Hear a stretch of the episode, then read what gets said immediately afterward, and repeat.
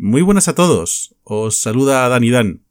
Es posible que me recordéis de otros contenidos como un podcast que realizaba sobre Take That llamado Hometown, o de mi colaboración en un programa de radio llamado La Radio de la comunidad de Robbie Williams. Y es que lo que pretendo hacer aquí, en este espacio, está un poco a medio camino entre ambas cosas. Y posiblemente me estéis escuchando de una manera diferente a como estáis acostumbrados, porque no hay música de fondo. Así que voy a poneros la sintonía que a partir de este momento y a partir de los próximos programas sonará cada vez que empiece este programa de radio.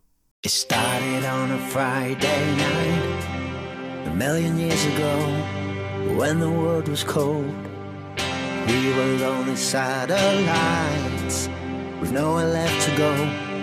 When we said hello, call it gravity, or is it history?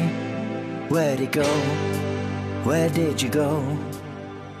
It started on a Friday night.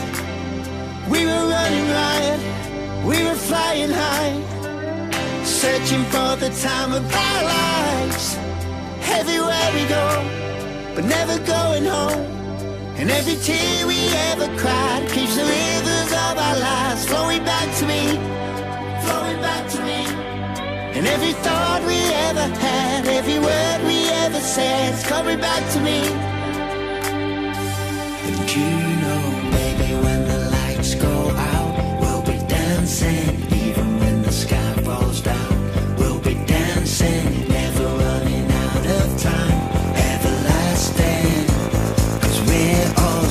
when we're dancing.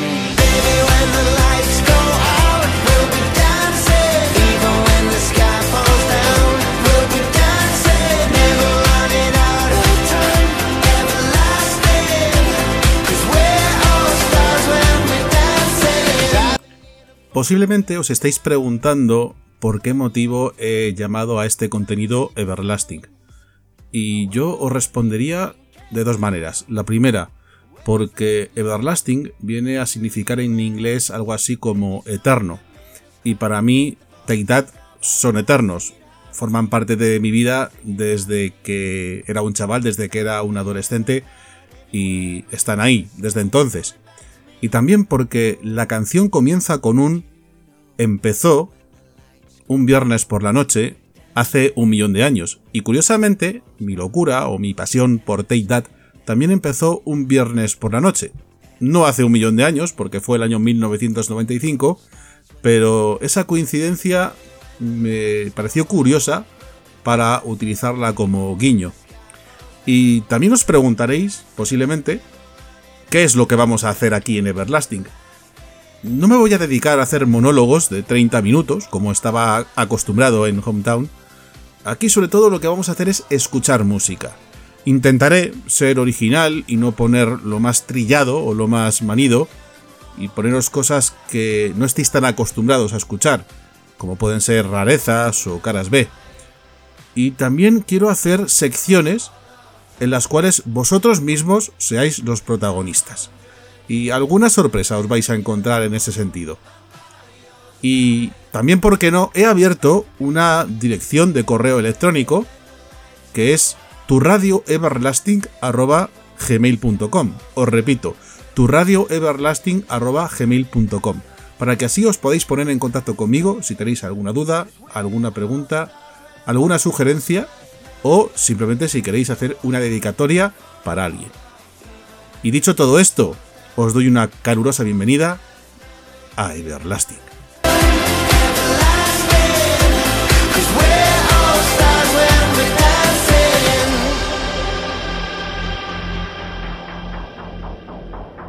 What we try to concentrate on as a group is producing good pop songs.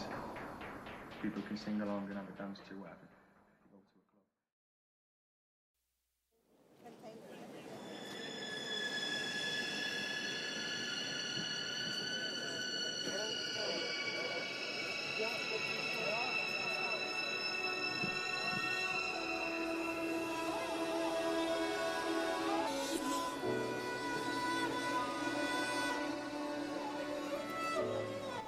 Y para escoger la primera canción que iba a sonar en Everlasting, la verdad es que lo tuve muy fácil.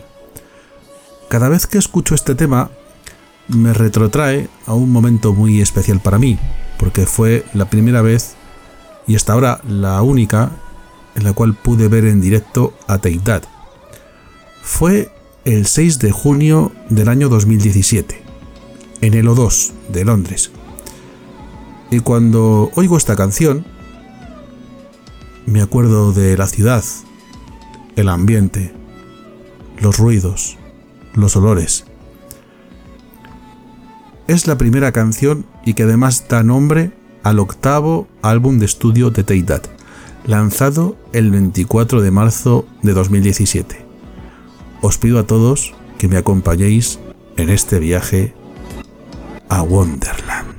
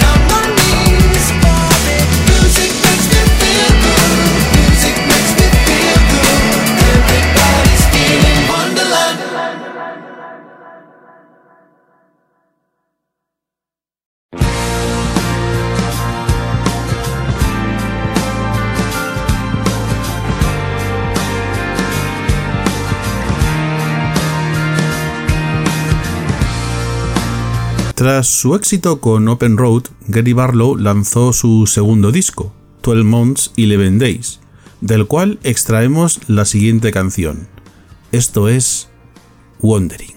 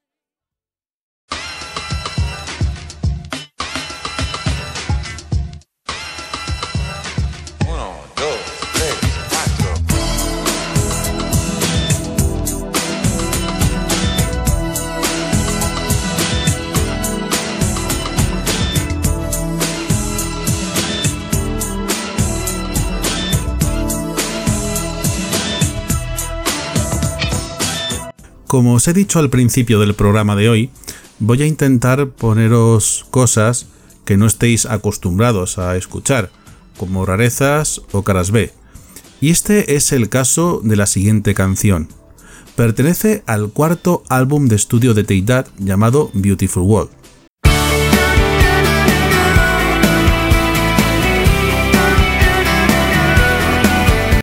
Esto es la cara B de Patience os dejo con Beautiful Morning y lo estáis escuchando aquí, en Everlasting.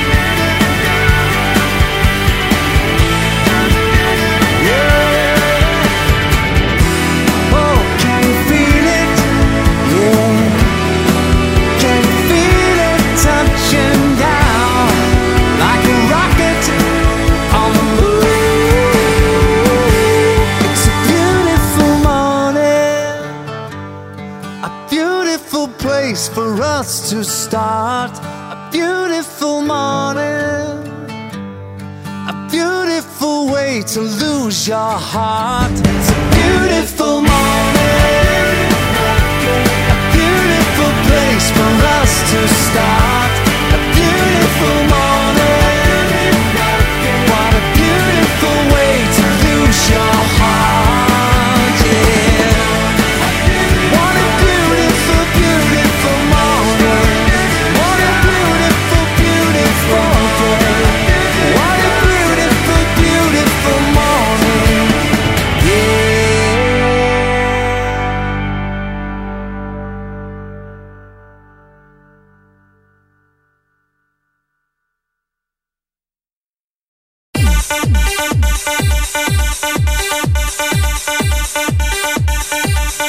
Two, three, four.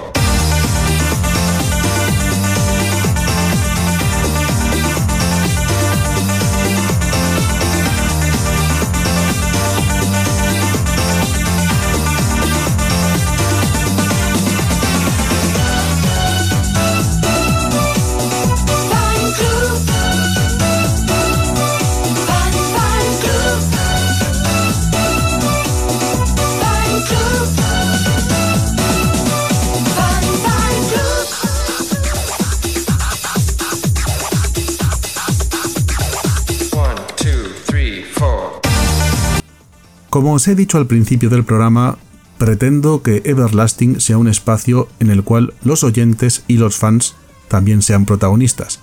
Por eso, en primer lugar, he abierto una cuenta de correo que es turradioeverlasting.gmail.com Repito, turradioeverlasting.gmail.com en la cual me podéis enviar preguntas, dudas, sugerencias e incluso peticiones.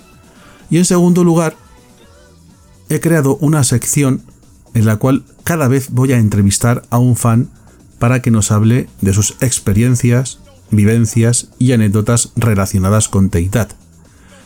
Y para inaugurarla, he elegido a una persona a quien yo admiro mucho, primero por su talento, pero sobre todo por su calidad como ser humano. Empieza el Rincón del Fan.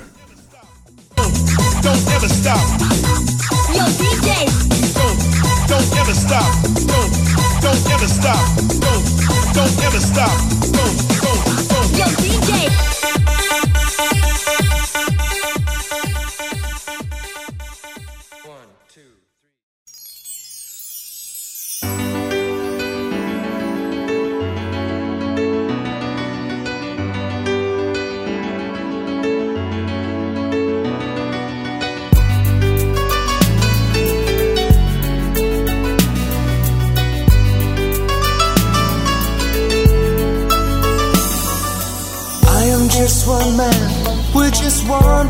Of. I dress in normal clothes and I don't try to disguise. I'm looking out for love, however it may seem.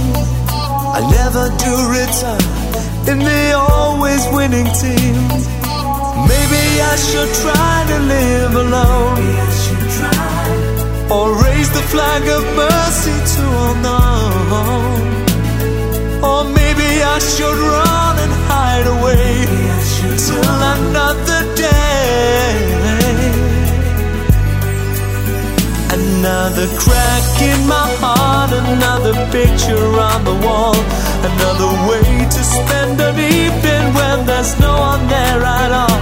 Another kiss to say goodbye, another cross upon the chart, another suitcase at the another crack in my heart, in my heart.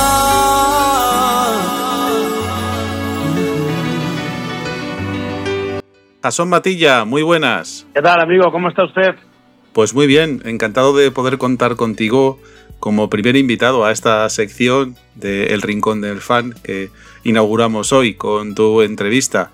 Que este sea un espacio donde los propios fans seáis los protagonistas y habléis de vuestras experiencias y de cómo empezó vuestra pasión por este grupo, por. Y yo estoy encantado de que tú seas el primero que lo vaya a hacer. Me siento un privilegiado por ser el primero y por poder hablar de mi grupo favorito, de verdad. No, el privilegiado soy yo por poder contar contigo para inaugurar esto. Nos estamos dando abrazos ya, ¿eh? Nos queremos mucho, tú lo sabes. Sí, la verdad es que sí. Bueno, tenemos que decir que tú y yo nos conocimos hace ya varios años en un grupo de Facebook sobre Teitat, en el cual, pues todo hay que decirlo, no éramos muchos chicos, éramos muy poquitos. Y a mí precisamente lo que me llamó la atención es que por fin encontré a un hombre que le pasaba como a mí, que tenía una gran pasión por este grupo. Y a mí me gustaría que nos contaras tus experiencias, esas anécdotas tan curiosas que tienes, que mejor que tú para hacerlo. Y por llevar un orden, me gustaría que empezáramos contando cómo empezó tu locura o tu pasión por Teidad, porque sé que al principio era un poco una relación amor-odio con este grupo. Pues tío, te cuento un poquito, ¿no? Yo, eh, yo desde pequeño eh, eh, la pasión por la música de mis hermanos mayores, ¿no? Y mis hermanos mayores eran muy variados, escuchaban desde el rap, eh, escuchaban toda la música de, finales de los 80, principios de los 90, que era maravillosa, ¿no? Y pero entre ellos destacó un grupo que era New Kids on the Block. Ellos eran fans aférrimos de New Kids on the Block, ¿no? Incluso quizá enfermizos, ¿no? Como yo con Teidad. Entonces eran, los New Kids on the Block eran el grupo de, de mi casa, ¿no? De, de mi madre, los escuchaba, hermanos se peinaban como ellos, ya sabes. Ellos tenían más la edad de la tontería, yo era un niño pequeño, ¿no? Pero claro, también me gustaba mucho. Eh, hice un playback en el colegio, ya sabes, yo como, como soy artista yo siempre estaba imitando. sí. Cuando ya ellos estaban un poquito de capa caída, pues empezó a sonar otro grupo, ¿no? Que era Teidad. ¿Qué pasa con Teidad? Que ya les tocaba, ya tenía yo esa edad, ¿no? Quizá de, de prepubertad, pubertad, ya me empezaban a interesar las chicas, donde ya era yo el que quizá se peinaba o se vestía como sus estrellas y empezaba a ver como las chicas que a mí me gustaban, le gustaba un grupo de ingleses que yo veía como unos personajes. No lo digo a mal, pero claro, yo de ver a Jordan Knight y tal, de repente veías a, a Mark Owen así con el pendientito de la nariz, Gary Barlow con el pelo, y decía, ¿estos de dónde han salido? Y les tenía como un poquito de manía por varias razones. La primera, que, que eran parecidos a los New Kids on the Block. No copiados, el formato era el mismo, pero ya está, ¿no? Segunda, que a las chicas que a mí me gustaban, le gustaban ellos. Y tercera, y muy importante, que había uno que se llamaba Jason. Jason se escribe Jason. Yo me llamo Jason. Entonces, claro, empecé a leer por todas las paredes de mi pueblo de Manises, Teidad Forever, eh, Jason por Lorena, se decía por en mi época, ¿sabes? Eh, por ejemplo, Jason por Lorena, eh, Luisa ama a Jason. Entonces todo el mundo decía, Luisa te quiere, Lorena te quiere. Y yo decía, que no soy yo, hostia. Ese es uno de un grupo, pero yo soy Jason y este es Jason. Entonces, claro, ponía mi nombre por todas las paredes. Ten en cuenta que tampoco era Jason el que más triunfaba, pero Teidad estaba en el apogeo total, en el cual eh, pues todo, todo giraba en torno a ellos, las sudaderas, las, las, revistas, las, las carpetas. Entonces Jason había mucho para ahí, había mucho más Gary y había muchísimo Mark, muchísimo Mark, muchísimo. Él se llevaba el 80% de, de, de todo lo que yo veía por ahí. ¿Qué pasa? Que aún les tenía un poquito más de manía, pero tengo que decirte una cosa, amigo Dani. Y yo soy un tío que soy muy, muy inteligente y me di cuenta de todo. Aun teniéndoles manía, recuerdo claramente escuchar I Found Heaven y decir, bueno, qué guay, ¿no? Qué entretenida la canción. Pero hay una que dije, Brave, ¿vale? Vi el videoclip y la canción y, y aunque mi cuerpo se resistía, me encantó la canción, me encantaban los coros, me encantaba la melodía, me encantó el videoclip, tenemos en cuenta que esa canción es del año 93, perdón, Navidad 93, lo que quiere decir que en esa época los videoclips tampoco se los curraban tanto, había gente que se lo curraba mucho y otros que no se los curraban nada, ese videoclip me encantó de Es que ese videoclip es muy característico, no solo por la canción en sí, sino por cómo está hecho el vídeo. Yo creo que es un vídeo muy artístico, por la historia que cuenta, ¿no? Es como una película, una pequeña historia contada así. Ten en cuenta que, por ejemplo, de Cool It Be Magic es un taller. Venga, ponemos a bailar, que está muy guay, ¿no? Pero a ese, pues, no sé, ¿no? Y yo dije, no los trago, pero qué buenos son. No me olvidaré nunca de esa frase que pensé. Sí, bueno, además yo sé que a ti te pasó una cosa parecida a la que me ocurrió a mí, porque bueno, yo conocí a Teidat a partir de Back for Good. Bueno, yo había escuchado ya algo de Teidat antes, había, había escuchado Prey, pero no tenía conciencia de que eran ellos. Y yo conocí a Teidat, como digo, por Back for Good, un viernes por la noche en una pizzería, una televisión grande que tenían que solían poner videoclips y fue porque la chica que, que me gustaba en ese momento pues dijo, callad, callad, que esa canción es muy bonita, que me gusta mucho. Y efectivamente, me puse a ver eh, el videoclip, escuchar la, la canción y era, era un temazo, ¿no? Y como que me quedé totalmente hipnotizado al verlo. Claro, dices, hostia, pero esto, que- esto es un temazo, ¿sabes? Eh, efectivamente. Además, eh, yo cuando escuché Babe, me gustó, pero, pero ya está, ¿no? Fue como un, qué buena canción, y, y ya está. Pero, claro, ¿qué pasa, tío? En el año 94 me voy de viaje de fin de curso y me voy a Andorra. Y entonces yo no había escuchado nunca ni Back for Good ni nada. Recuerdo que sí que me sonaba de Wet, Wet, Wet, la de Love is all around me. Sí, que se hizo famosa por la banda sonora de Cuatro bodas y un funeral. Sí, señor, y son más o menos de la misma época, esta sí, pero además fue no. Entonces yo estoy allí y de repente, pues eso, pues, me enamoré de una chiquilla allí que era de, de mi lata y, y me puse a bailar con ella en la discoteca, una discoteca de niños, en una colina, y le doy un beso nano y suena Back for Good. Y yo no la había escuchado nunca y dije, pero esto qué maravilla es. Y ahí ya tuve que, que, que decir, maravilloso, y empecé a escuchar, a- no a Peirat, esa canción solo, y me compré un recopilatorio Bravo Super Hits que estaba esa canción, porque solo me gustaba esa canción, y no quería que me gustara Peirat porque le seguía teniendo manía. claro, imagínate yo dando prim- mi primer beso de amor, sonando Back for Good, esa canción, me marqué y dije, joder, es que esta canción es súper bonita, o sea, la melodía, los coros, la letra, es una canción que da igual quien la cantara, esa canción no hay nadie en el mundo que no le guste. Eso es así, ¿sabes? Pónsela a tu madre, pónsela a tu... Cualquiera persona que entienda de música va a decir que es temazo. Te sigo contando, yo escucho Back for y, y la vida sigue. Y ya pues me puedo olvidar un poquito, sigo pensando que es una gran canción, pero me olvido. Recuerdo que eso fue una locura, sonaba en todos los lados, eh, la cantaban en todos los sitios, en MTV la ponían, o sea, una maravilla. Pero yo le tenía un poquito de manía porque las chicas seguían siendo fans de Teidad. Y de repente se separan. Y digo, uff, qué alegría. Ya me pensé pero fíjate todo en mi tontería de, de los 14 años. Y, mi- y claro, cuando veo a las chicas llorando, en clase, llorando, eh, literalmente, dije, pero esto qué es, ya, hombre, ya, pero me dejaron hacer el personaje. Oh, que no sé qué, que Marco en todas con las sudaderas, tal. Total, que se separa Teidad, ¿vale? Y en el año 97, ahora es cuando te empieza realmente a gustar Teidad. En el año 97 nos vamos de viaje a, ya de instituto, ¿eh? A Portaventura, ¿no? Y una de mis, de mis amigas de clase estaba escuchando música y digo, dame un Wallman. Y me dice, ah, ah, digo, ah, déjamelo un poco, venga. Un Wallman de cinta. Sí, sí. Me lo pongo Dani y estaba escuchando Greatest Hits. Escuché Greatest Hits y ahí ya mi vida cambió.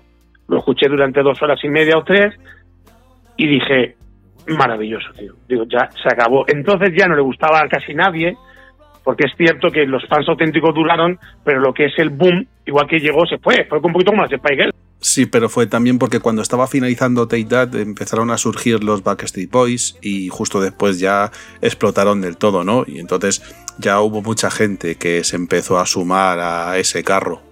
Sí, sí, sí. En- Entonces, eh, ya empezó como un poquito a odiarse y entonces como a mí me suele gustar que no le gusta a nadie, me empezó a gustar Teidad, empecé a comprarme los discos, empecé a comprarme el Nobody Else, empecé a comprarme el Everything Changes y cada vez me gustaban más, cada vez me gustaban más y, lo disfrutaba porque realmente a nivel musical son buenísimos. O sea, Gary es un grandísimo compositor, eh, un gran productor y yo disfrutaba ya sobre todo por la melodía y por las canciones que cantaban. ¿Qué pasa? Que, que llegó a gustarme tanto, tanto, tanto, tío, que yo qué sé, yo recuerdo de irme y comprarme, en aquella época tenía pasta, empecé a trabajar, tenía dinero con 20, 20 y pico años, y comprarme igual dos o tres Nobudiels, dos o tres eh, Everything Changes, y regalarlos a la gente. Y yo pensando, digo, hostia, esto si venden mucho, igual se vuelven a juntar, y los veo en directo, ¿sabes? Oye, mira que en el Carrefour se está vendiendo ahora el nuevo Diel. Estaban en oferta, digo, ahora me llevo cuatro. Te lo juro, ¿eh? Y los regalaba.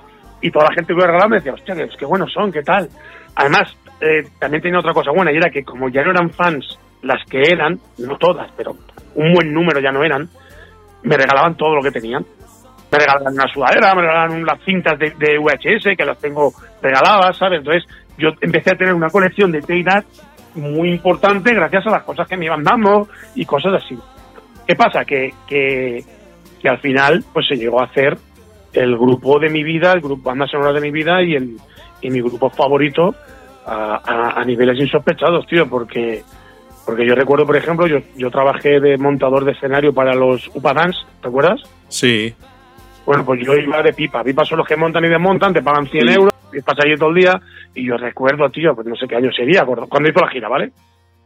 2004, una cosa así. Y estaban en Torrente, que es un pueblo de Valencia, allí cantando, tío, y, y de repente se pusieron a cantar, yo estaba allí en primera fila, se pusieron a cantar How Deep Is Your Love, pero no la cantaron la versión de los Billys, cantaron la de Teira.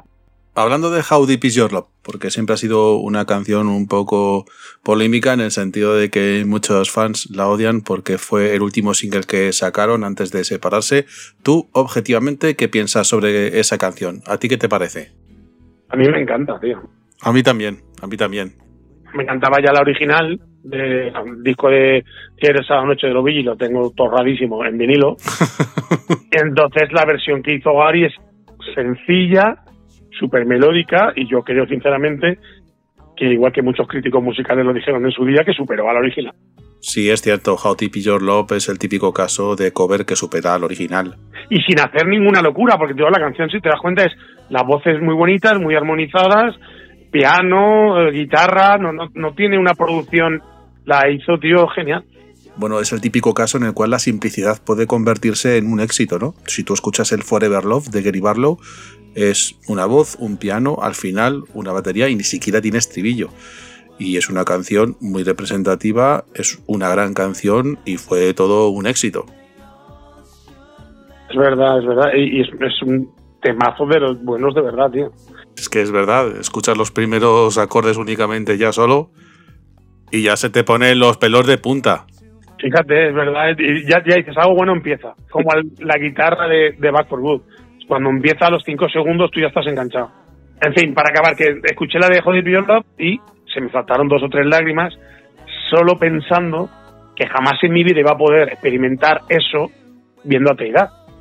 Estoy hablando del año 2003, donde era prácticamente imposible que se fueran a juntar. O sea, no había nada hablado, ni yo, el internet tampoco estaba como hoy, pero se sabía un poquito, ¿no? Y ellos estaban desaparecidos. Sí, además era la famosa época de los foros de internet, de aquel mítico foro morado, donde estábamos muchos de los nostálgicos del grupo que hablábamos de nuestras historias y también donde empezó ahí el, el apogeo de eBay, en el cual se podían encontrar artículos de grupo y de una manera asequible porque ya no estaban de moda. Pero tuvimos la suerte de que el año 2005-2006 nos llevamos una gran sorpresa cuando el grupo sacó un documental eh, por los 10 años desde que se habían separado, que fue un éxito y a través de eso o a partir de eso se les ofreció hacer una gira revival. Ya habían tenido ofertas anteriormente pero nunca se habían concretado. Una gira que fue un éxito y tú eres de las pocas personas que conozco de este país que pudiste acudir a, esa gira llamada Ultimate Tour. Sí, señor. Yo, eh, de hecho, eh, yo había visto a Marco Owen en la sala movidica aquí en Madrid en solitario, en el disco eh, How the Mighty Fall, es una maravilla. Lo vi en directo, me sorprendió. Esto es importante, ¿eh? estos son detalles que a ti te molan. Me sorprendió el pedazo de bozarrón que tenía cuando las cosas como son, en edad, el hombre cantaba como podía y lo justo. Y yo dije, ¿cuántas clases habrá dado de, de canto para ahora escucharlo a medio metro de mí y tener una voz que es la que tiene ahora? Ojo que hay gente que no escucha nunca Teidad y ahora escucha a Marco Owen y dice que es el que mejor canta, ¿eh? Sí, de hecho, cuando tiempo después de la separación del grupo eh, se juntó Gary Barlow con Marco Owen, él cuenta en My Take, en su autobiografía, que lo que más le había sorprendido es de cómo había evolucionado Mark en ese tiempo en cuanto a la interpretación y en cuanto a la composición, a la manera de, cantar. Y de hecho, pues es que él no tenía ningún tipo de formación musical cuando empezó en Teidad. Él siempre bromeaba que la única formación previa que tenía era su sonrisa, de que había ganado cuando era pequeño un concurso a la sonrisa más bonita y siempre estuvo bromeando con eso y llegó a convertirse y para mí es eh, el miembro más auténtico de todos. Yo soy, yo soy fan totalmente de Marco Owen. A mí me gusta mucho Gary, me gustan los demás, pero yo soy, o sea, yo mejor disco, si tuvieses un disco completo de Teidad y en solitario, es como disco completo, lo tengo claro, Sin Home Time. O sea, ese disco es redondo. O sea, esas melodías, esa, esa música, esa instrumen- instrumentalización y la voz de Mark ahí, eso es una maravilla, tío. ¿Y cuántas veces has tenido que comprar ese disco? Porque sé que lo has rayado varias veces. sí, pues, pues me lo habré comprado, no quiero mentir, que no me gusta, ni exagerar, pero unas nueve veces sí. De tanto de gastarlo que se, que, que, o sea, que se desgastara y tenía que comprarme otro, por lo menos nueve veces. Porque no paraba de, yo es que soy de CDs aún, yo soy chapado al antiguo. Sí, sí, yo también. Me lo pongo, me lo pongo y al final se raya. Es otro disco que, por ejemplo, me he comprado mil veces, es el Face the Music de New Kids on the Block. Ah, buenísimo, buenísimo. No, es buenísimo, es el mejor que tienen, poca gente lo sabe. Tiene unas canciones, amigo, increíbles, increíbles. Entonces, com- claro, vi a Marco Bueno en directo y, me sorprendió, porque yo musicalmente ya sabía que era bueno, porque los dos discos los había escuchado y sabía que era un...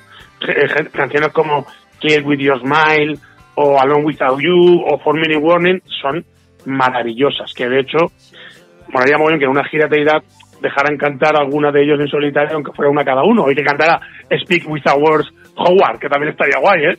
Sí, qué pena que no se llegara a editar ese single y no sacaran el disco de Howard Donald, porque siempre nos vamos a quedar con la duda, ¿eh?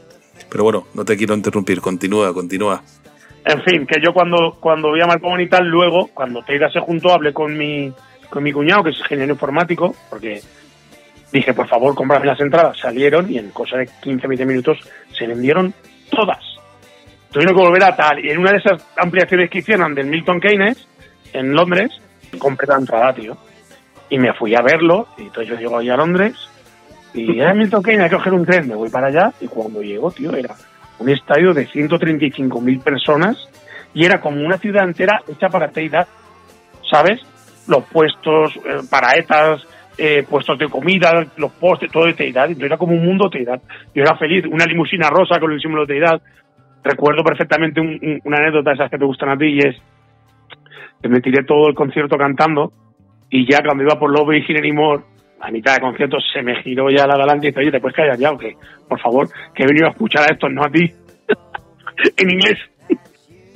A mí me pasó una cosa similar, porque en la última gira de Odyssey, eh, uno de los conciertos se retransmitió a través de los cines y el cine más cercano que tenía era el de Valladolid y quedé con una fan que en ese momento vivía en Valladolid y otra que vive en Salamanca y estuvimos cantando todo el concierto, todo el concierto cantando todas las canciones y ya al final del mismo es cuando un tío que estaba detrás nos dice que ahí se iba a escuchar y no a cantar porque estábamos molestando. Y yo, joder, pues en un concierto yo siempre he vivido que la gente se ponía a cantar, ¿no? Y ahora me cortas el rollo. Joder. Pues se viene a cantar y a disfrutar como si fuera un concierto, ¿verdad? Yo lo vi y claro, y recuerdo que cuando cantó la de la de pues Is Your Love, que no es mi mejor canción ni mucho menos, pero cuando la cantó, pues volví a llorar porque dije, mira, pensaba yo que es una lección de vida también. Pensaba que era imposible, que era, como muchas veces pensamos, esto es imposible que pueda pasar, y pasó. Era yo, en Londres, con mi mejor amigo, con Alan, viendo a mi mejor grupo, cantando las canciones que más me gustan, en directo, con una pedazo de gira que flipas, con unos músicos impresionantes, y cantando How Your Love, te irá delante de mí. Pero delante de mí literal, porque era cuando la cantan en mitad del escenario, cuando, cuando andan, que van allí, que se acercan un poquito más al público, y yo estaba ahí. Las, los sueños a veces se hacen realidad, amigo mío. Sí, te entiendo perfectamente, porque yo la primera vez que les vi no fue ni en esa época, ni cuando vinieron a Barcelona, ni cuando estuvieron en Madrid en el Primavera Sound. Yo la primera vez que les vi fue en el O2 de Londres, en la gira Wonderland, así que hace relativamente muy poquito tiempo. Es un concierto que es una lástima que no hayan sacado en. Sí, sí, totalmente. Y es muy curioso, ¿eh? Porque tú les escuchas en directo y suenan como en el disco. Pero es el espectáculo, la escenografía que montan, porque Teitat es eso, es espectáculo. Ellos lo decían, ¿no? Que cuando se decidieron a volver con el Ultimate Tour, pues ellos podían haber salido ahí, sentados en un taburete, cantar sus canciones y, y ya está. Pero Teitat no es eso. Teitat es hacer que el espectador viva toda una experiencia. Tenían súper claro ellos que lo, cómo lo querían hacer. Se fueron a Las Vegas, ¿verdad? Sí, efectivamente, en el documental del Ultimate Tour del DVD cuentan cómo se fueron a Las Vegas, porque hacía tanto tiempo que no hacían una gira de ese tipo, que fueron allí pues a ver los espectáculos, cómo se realizaban entonces y poder sacar ideas para hacer la gira. Y curiosamente, lo que tuvieron la gran duda era en Prey si hacer la coreografía que tradicionalmente habían hecho siempre eh, porque a lo mejor pensaban que los fans les iban a ver demasiado mayores para hacer eso y que podían quedar ridículos, ¿no? Y en el primer concierto de esa gira, no sé si fue en Newcastle, estoy hablando así un poco de memoria, cuando empezaron a hacer Prey y sonaban los primeros acordes de la versión en directo y, y luego comenzaron a hacer la, la coreografía, lo curioso es que se dieron cuenta de que la gente le encantaba y entonces dijeron, esto se tiene que quedar. De hecho, tú ves a Gary Barlow en su gira en directo y la baila también, o sea, Que sí, que sí, que eso no se puede dejar de bailar. Pero bueno, fíjate que pensábamos que eran mayores y luego, tío, en, en el Beautiful World Live se pegan unos bailes ahí en la canción de If Good Feelings, por ejemplo. hombre, es que el momento Giku Feeling y es uno de los momentazos, vamos. Eso es un, eso es un, un disfrute, eso es un, que yo lo vi en Barcelona, amigo mío, eso es un disfrute total. Un disfrute para, para la vista, para el oído, para todo, tío, para todo, pero, pero espectacular. Y el concierto que yo vi allí, pues en Tomate Tour, eso lo hicieron con todo el mimo, con todo... Y además que te digo una cosa, que es una cosa que hablo con mi hermano mayor siempre, que tienes toda la razón del mundo, tío, y es que no desafinan ni matándolos. Y, y Gary es uno de los mejores, para mí, para mí es el mejor cantante que he escuchado en mi vida, tío. Es un tío que da igual como le pilles, que sea agudo, que no sea agudo. Es que yo diría que tiene oído absoluto, Gary Barlow. Cualquier melodía y, y la clava, o sea, lo hace totalmente exacto. Yo creo que es que tiene oído absoluto, tiene un don para la música y, y es capaz de, de llegar a hacer eso. como Cristiano Ronaldo, ¿no? Que es una conjetura exacta de un tío que tiene las actitudes y las aptitudes para ese trabajo que realiza. Tiene el cuerpo, tiene el físico, pero encima tiene la mente para trabajar ese cuerpo, ese físico, todo se conjuna en, una persona, ¿no? A Gary le pasa igual, porque Gary, todo el mundo sabemos, que de hecho era incluso obsesivo, ¿no? Pero es un tío que, que aparte de ser mm, un cantante con una voz maravillosa, es un tío súper implicado, súper trabajador, súper honesto en su trabajo. Entonces, claro, y encima que él ya tiene los dones de Dios, ¿vale?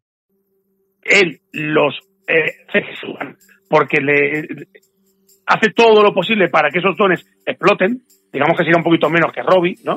Que Robbie los tenía pero no los mm, trabajaba. Él es un genio. Él es un genio.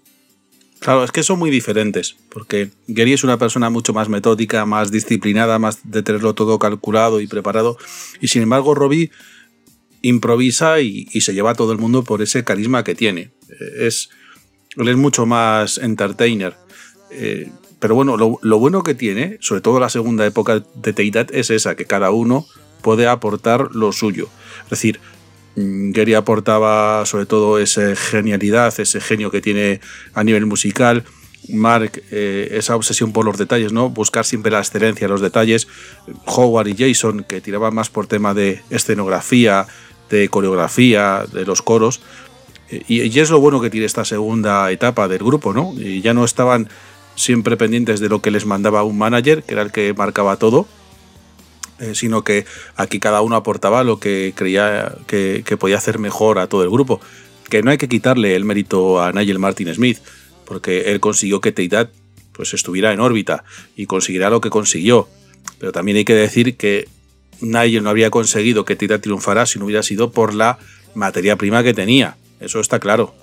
Pero eso no quita que tengamos que reconocerle su mérito a, a Nigel Martin Smith y a que ellos conocieran cómo era la industria, cómo era el negocio y aunque todos y ellos también, ¿no? Detestamos a Nigel por la manera en la que se comportó en ciertos momentos, también tenemos que reconocerle ese mérito.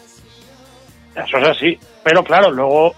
Es que es lo que te digo, tío. Para, para que las cosas se den, Dani, en esta vida, no solo hablo de Teidad, ¿no? Sino en el mundo entero, se tienen que dar un mogollón de conjunciones exactas en el mismo momento. Porque eh, eh, Teidad eh, fue porque fueron allí, se enteraron, eh, la madre de Robbie lo obligó. Imagínate que no hubiera ido Robbie, hubiera ido otro. Ya no hubiera sido lo mismo. Todo tiene que ser así para que todo funcione, tío.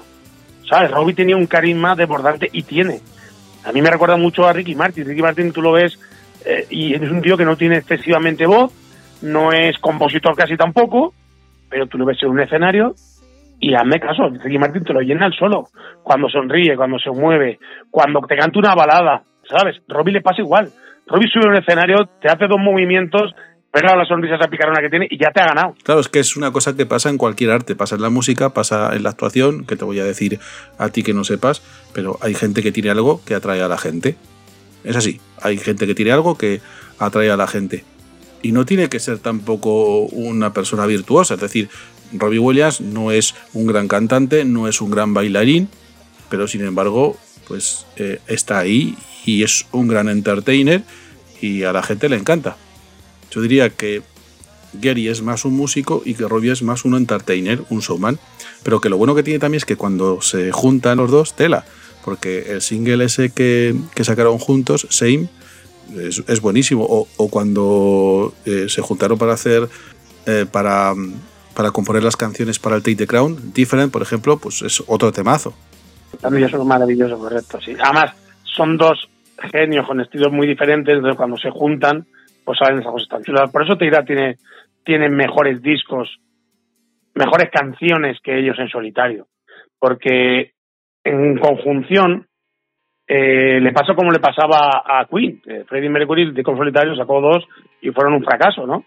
Porque él necesitaba de los demás, de, la visión de los demás, de cómo cambia el cierto toque que le pega a otra persona, se mezcla y en esa simbiosis está lo bonito.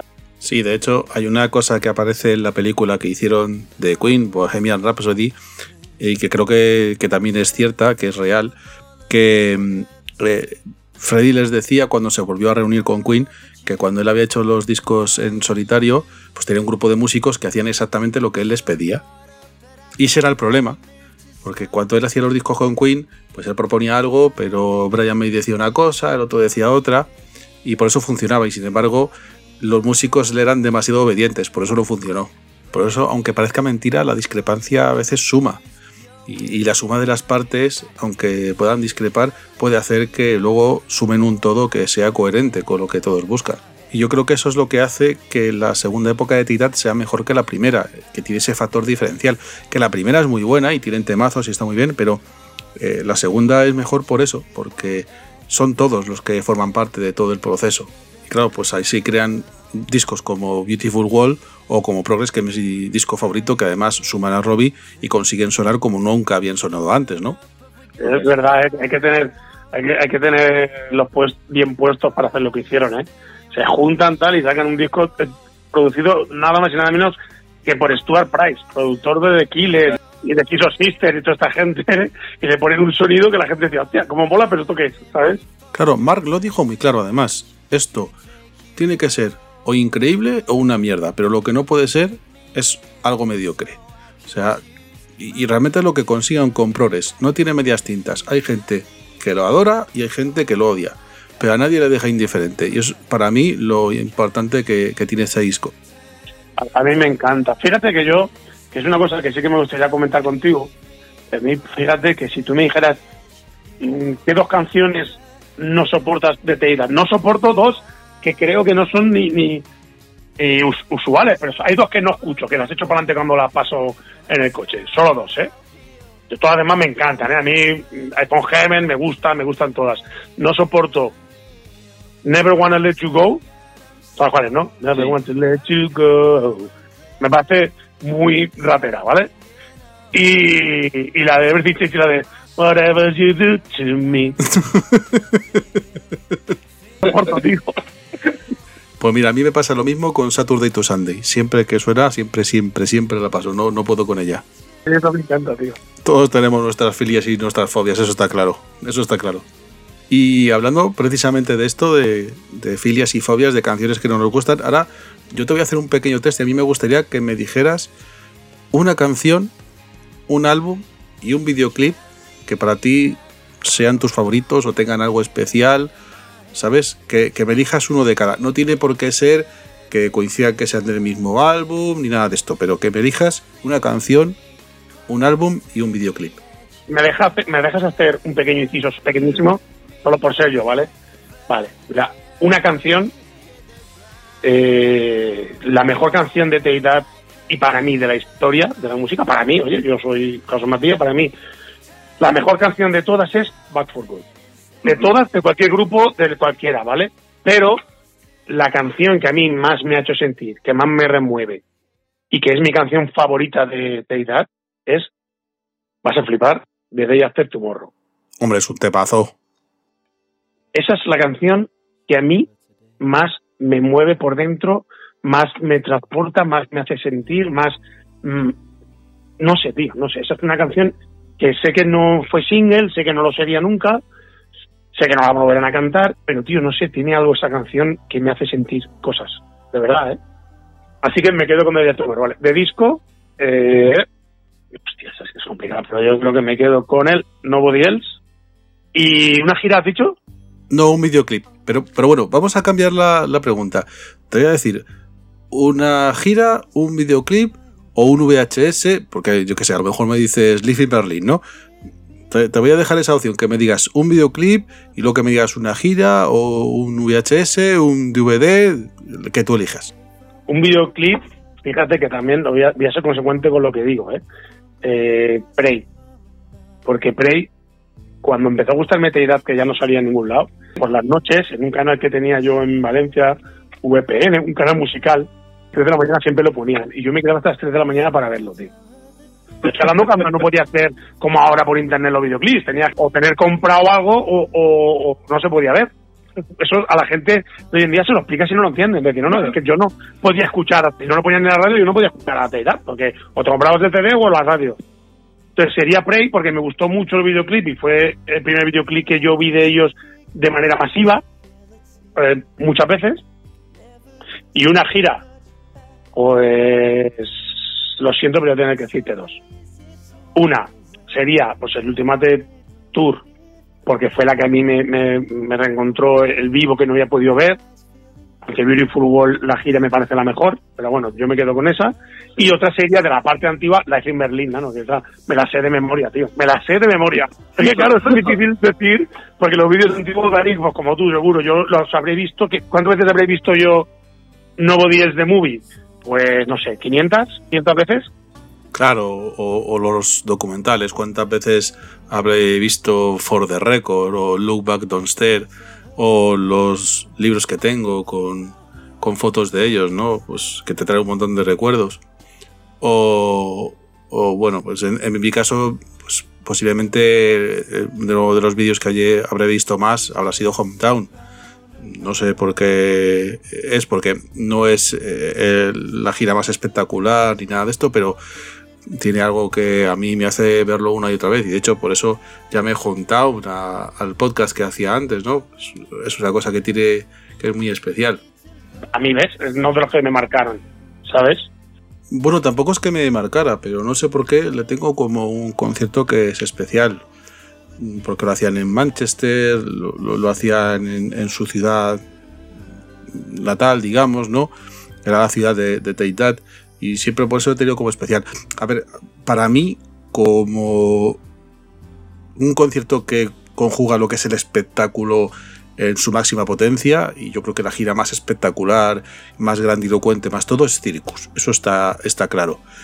Eh, y luego, eh, teniendo en cuenta que también tiene mucho espectáculo y que también es mm, pues una, una gira muy mm, impactante en ese sentido, yo me quedo con Progress también porque es mi disco favorito y, y por el hilo conductor que tiene, ¿no? Por ese hilo conductor eh, de que cuentan de la historia, ¿no? De, de cinco amigos que en un momento dado se separan y 15 años después vuelven a juntar sus caminos, ¿no? Y el, concierto empieza con, con Take That 4, luego tienes la parte de Robbie y luego realmente el concierto de That en sí empieza con, con The Flood. Pero vamos, que pese a todo lo que te acabo de comentar, yo creo que por ese algo especial que tiene Hometown, no sé, porque a lo mejor me recuerda a esa primera época cuando éramos adolescentes, aunque luego han hecho giras mejores, por lo que sea, y, y como dije antes, y creo que es uno de los motivos por los cuales llamé así al podcast, por lo que sea, mm, tiene algo, algo especial y por eso lo he visto tantas veces. Fíjate tú que, que yo ese eh, es el que menos, digamos, he visto en, en, en persona. O sea, que menos he visto yo en persona. O sea, en persona, que menos he visto en, pasa, en plan de a verlo, que no es como el Berlín o, o otros que yo he visto 500 veces. Ese es, es como el que, no sé, el que no, no me llevo a enganchar. Por ejemplo, el de, el de ¿Cuál es el que cantan Only Takes a Min? Ese es el Life in Berlin, correcto, ¿no? El que empiezan con el símbolo de cantan eh, Another Crack in My Heart, ¿verdad? Es que, esa, es que ese, ese concierto y esa canción, por ejemplo, a mí me encanta. Es que el Everything Changes me gusta mucho ese disco también. Entonces, es como que, cada, cada, cada gira, igual que cada canción, cada disco tiene su, su magia, ¿no? Es tan difícil elegir con un grupo así. Porque ten en cuenta que son muy buenos, tío. Entonces, intentaban mejorarse cada vez y al final con alguien que hace eso, elegir es súper complicado, tío. Es que hacen que el concierto sea toda una experiencia para el espectador y le involucran dentro de esa experiencia, les hacen partícipes. Y yo además me di cuenta de otra cosa cuando fui a verles en directo, que me quité de encima ese cliché, ¿no? De que Teitat parece que ser que es un grupo solo para mujeres. Eh, porque yo me di cuenta del Reino Unido que le habían gente que podían ser hombres, podían ser mujeres, y había gente de todas las edades, había desde niños a, gente mayor. O sea, yo de hecho estaba sentado al lado de una pareja que, tenía unos 70 años, ¿no? Y sobre todo en este país se tiene ese cliché de que solo un grupo de mujeres, y al estar allí, pues me quité todo ese tipo de cosas de la cabeza. Cuando yo los vi en, el Ultimate, en el Ultimate Tour, ya te digo que había más mujeres que hombres, pero no a un 80-20, sino a un 60-40.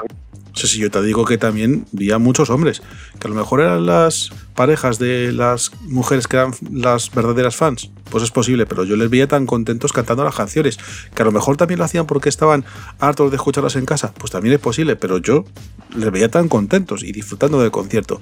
Es que también hay un factor diferencial entre Teitat y otras boy bands. Tú bien lo habéis dicho antes, Nayel cuando creó Teitat lo hizo con la intención de crear una boy band eh, que fuera una copia de los New Kids on the Block, por así decirlo, en el Reino Unido. Pero había un factor diferencial que además le daba credibilidad al grupo, y es que uno de los miembros era el compositor. Componía casi todas las canciones y le daba ese toque diferencial con respecto a otras boy bands que podía decirse más manufacturadas, ¿no?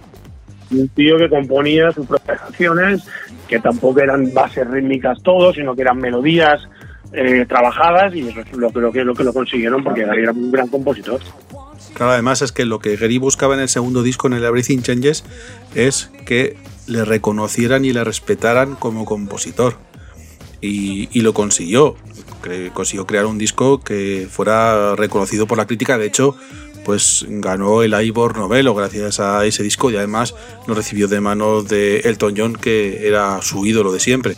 Es decir, él ya no buscaba solo el tema del, fenómeno fan y de que en la gira siempre las chicas estuvieran persiguiendo y dando golpes en el autobús y todo eso. Él lo que buscaba también era el reconocimiento a nivel musical y el reconocimiento de la crítica, ¿no? Eh, aparte del éxito que tuvo Everything Changes, pues yo creo que lo consiguió con este segundo disco. Y con el tiempo se hizo algo más importante que una banda de música, ¿no? Eh, en el, en el Reino Unido se convirtió como en un tesoro nacional. Y de hecho cuando se separaron pasó lo que pasó, eh, cuando hicieron el documental eh, pues Main pasó lo que pasó, eh, se juntaron y pasó lo que pasó, eh, cuando en el Children in Need pues Teidar representó a Robbie que fue el preludio de, la unión de los cinco otra vez, pasó lo que pasó, todo ese tipo de cosas hacen que Teitat sea algo diferente con respecto a otras boy bands que las hay, que son muy buenas, como Backstreet Boys, que tienen temazos, pero no es lo mismo. Y repito, tienen temazos y tuvieron incluso más éxito a nivel comercial. Ya, pero no es lo mismo. Exactamente. Pues, Jason, eh, no quiero tampoco robarte mucho más tiempo. Mm, agradecerte que hayas querido eh, formar parte de esto, que hayas querido participar en esta entrevista y que hayas sido la primera persona que aparezca en esta sección de El Rincón del Fan y que la hayas inaugurado. Para mí es un auténtico privilegio que hayas querido formar parte de esto y te lo agradezco mucho. Y bueno, si te parece, como aquí además estamos entre amigos y tú eres actor y has hecho de todo, pues televisión, eh, teatro, cine, lo que te, lo que te echen, eh, si quieres puedes utilizar estos últimos minutos a nivel de spam y puedas decirnos pues eh, dónde te podemos ver o cuáles son los proyectos en los que estás involucrado y que nos puedas contar. Sí, pues mira, pues te lo digo rápidamente, si, si os apetece y a ti te apetece, yo estoy en Madrid, en el Teseo Teatro, que está en la ronda de Segovia, cerca de la Puerta Toledo. Yo estoy haciendo una obra que se llama Relación Abierta, todos los sábados a las nueve y media. Y efectivamente, como yo la dirijo, nombro a Teirat dos veces. Siempre que viene gente que le gusta Teirat, siempre dice, ¡hala, hala! Digo, me lo hago apostar. Pero estoy haciendo promoción a ellos también. Bueno, es que es tu sello, ¿no? Yo me acuerdo de cuando hacías los vídeos a través de las redes sociales, que por cierto, ojalá vuelvas a hacerlos de nuevo, Jason y los Argonautas, y, y bueno, pues yo me acuerdo que también metías ahí alguna cuñita de, de ¿no? Me acuerdo aquel, bueno, no voy a contar el vídeo por no hacer spoiler, ese de no me arrepiento de nada, y ahí también salía Teitat. De hecho, a quien no lo conozca, os animo a buscarlo en YouTube, Jason y los Argonautas, y, creo que yo creo que Teitat eh, también ha salido en, en otros sitios, no solo, no solo en estos vídeos. Ten en cuenta, Dani, que Teidad forma parte de mi vida. Yo tengo todo el Teidad y son han sido un motor muy importante. Cuando uno está triste o cuando tal, pues yo los escuchaba, los veía y me hacían sentir mejor, tío. Es lo bonito que tiene la música, ¿no? Y, y vivir. Pues nada, para la gente que nos está escuchando ya sabe dónde te puede ir a ver eh, en directo haciendo, haciendo esa obra de teatro. También, como os digo, podéis verle en YouTube, eh, tanto esos vídeos como eh, ese, ese documental ¿no? que hiciste, Hermanos en Ruta, Hermanos en ruta, sí. Con mi hermano Marco, o tu hermano Marco, que es un fenómeno también que yo he visto eh, a través de YouTube, monólogos de él, y también es un fenómeno, vamos, familia de artistas, como podéis ver. Pues como te decía Jason, muchas gracias por ser el primero que se presta a participar en este rincón del fan.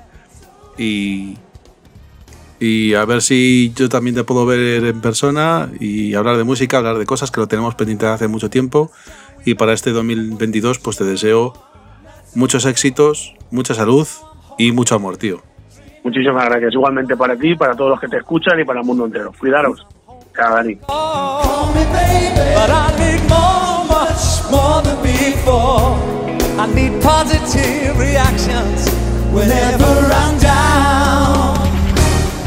So knocking at my door. So, so. So baby,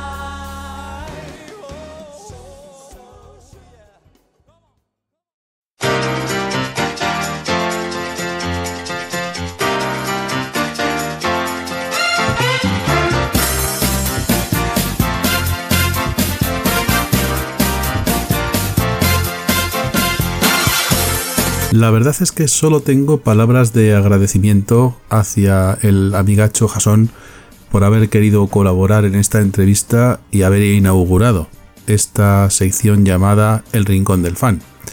Y dicho esto, continuamos con la música.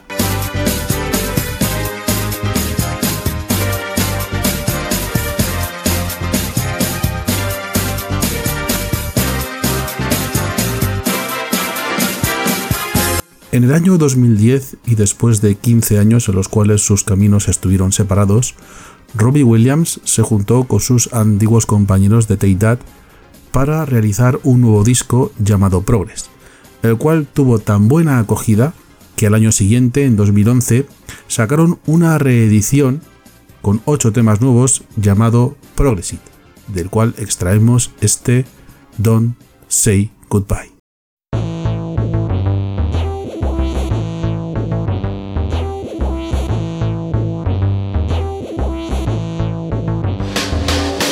stay where you're not loved. Those people obscure the view. But if I've done my job, they won't wanna mess with you. Finance and romances, a place where you.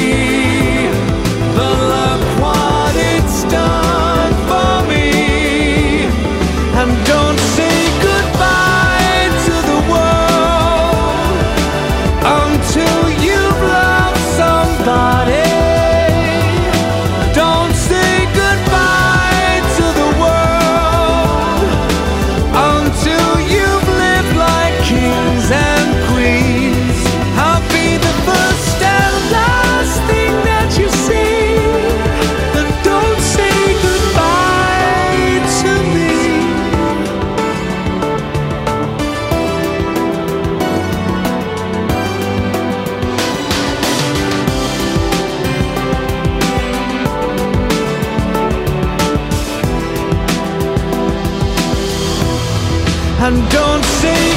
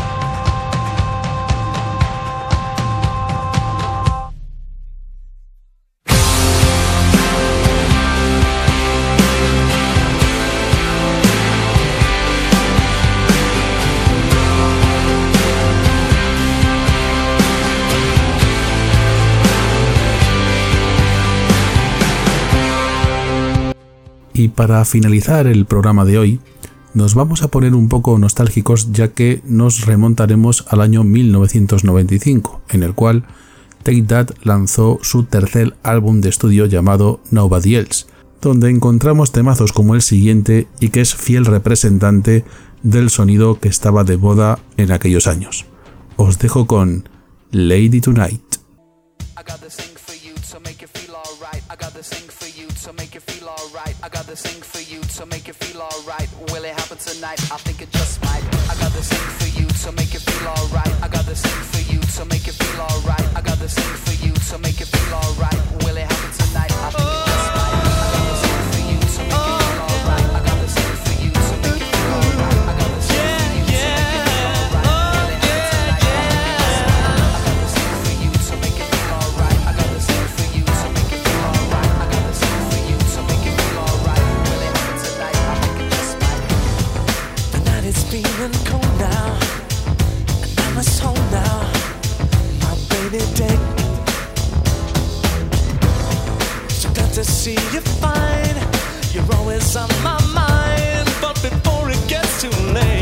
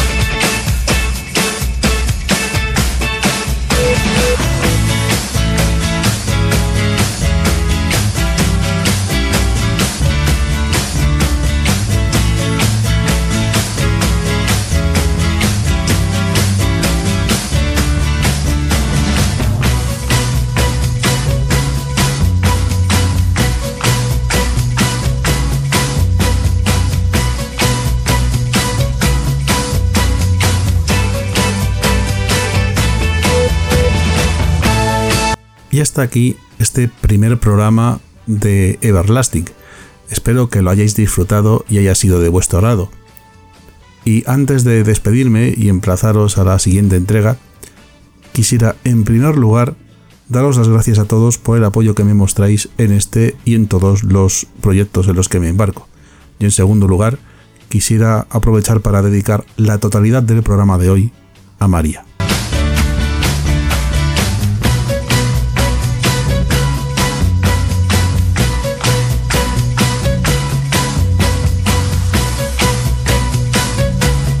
Espero encontraros de nuevo en el segundo programa de Everlasting. Y si me permitís, hasta entonces me gustaría pediros dos favores. El primero, que siempre seáis vosotros mismos. Y el segundo, que hagáis que cada día sea el día más grande de vuestra vida.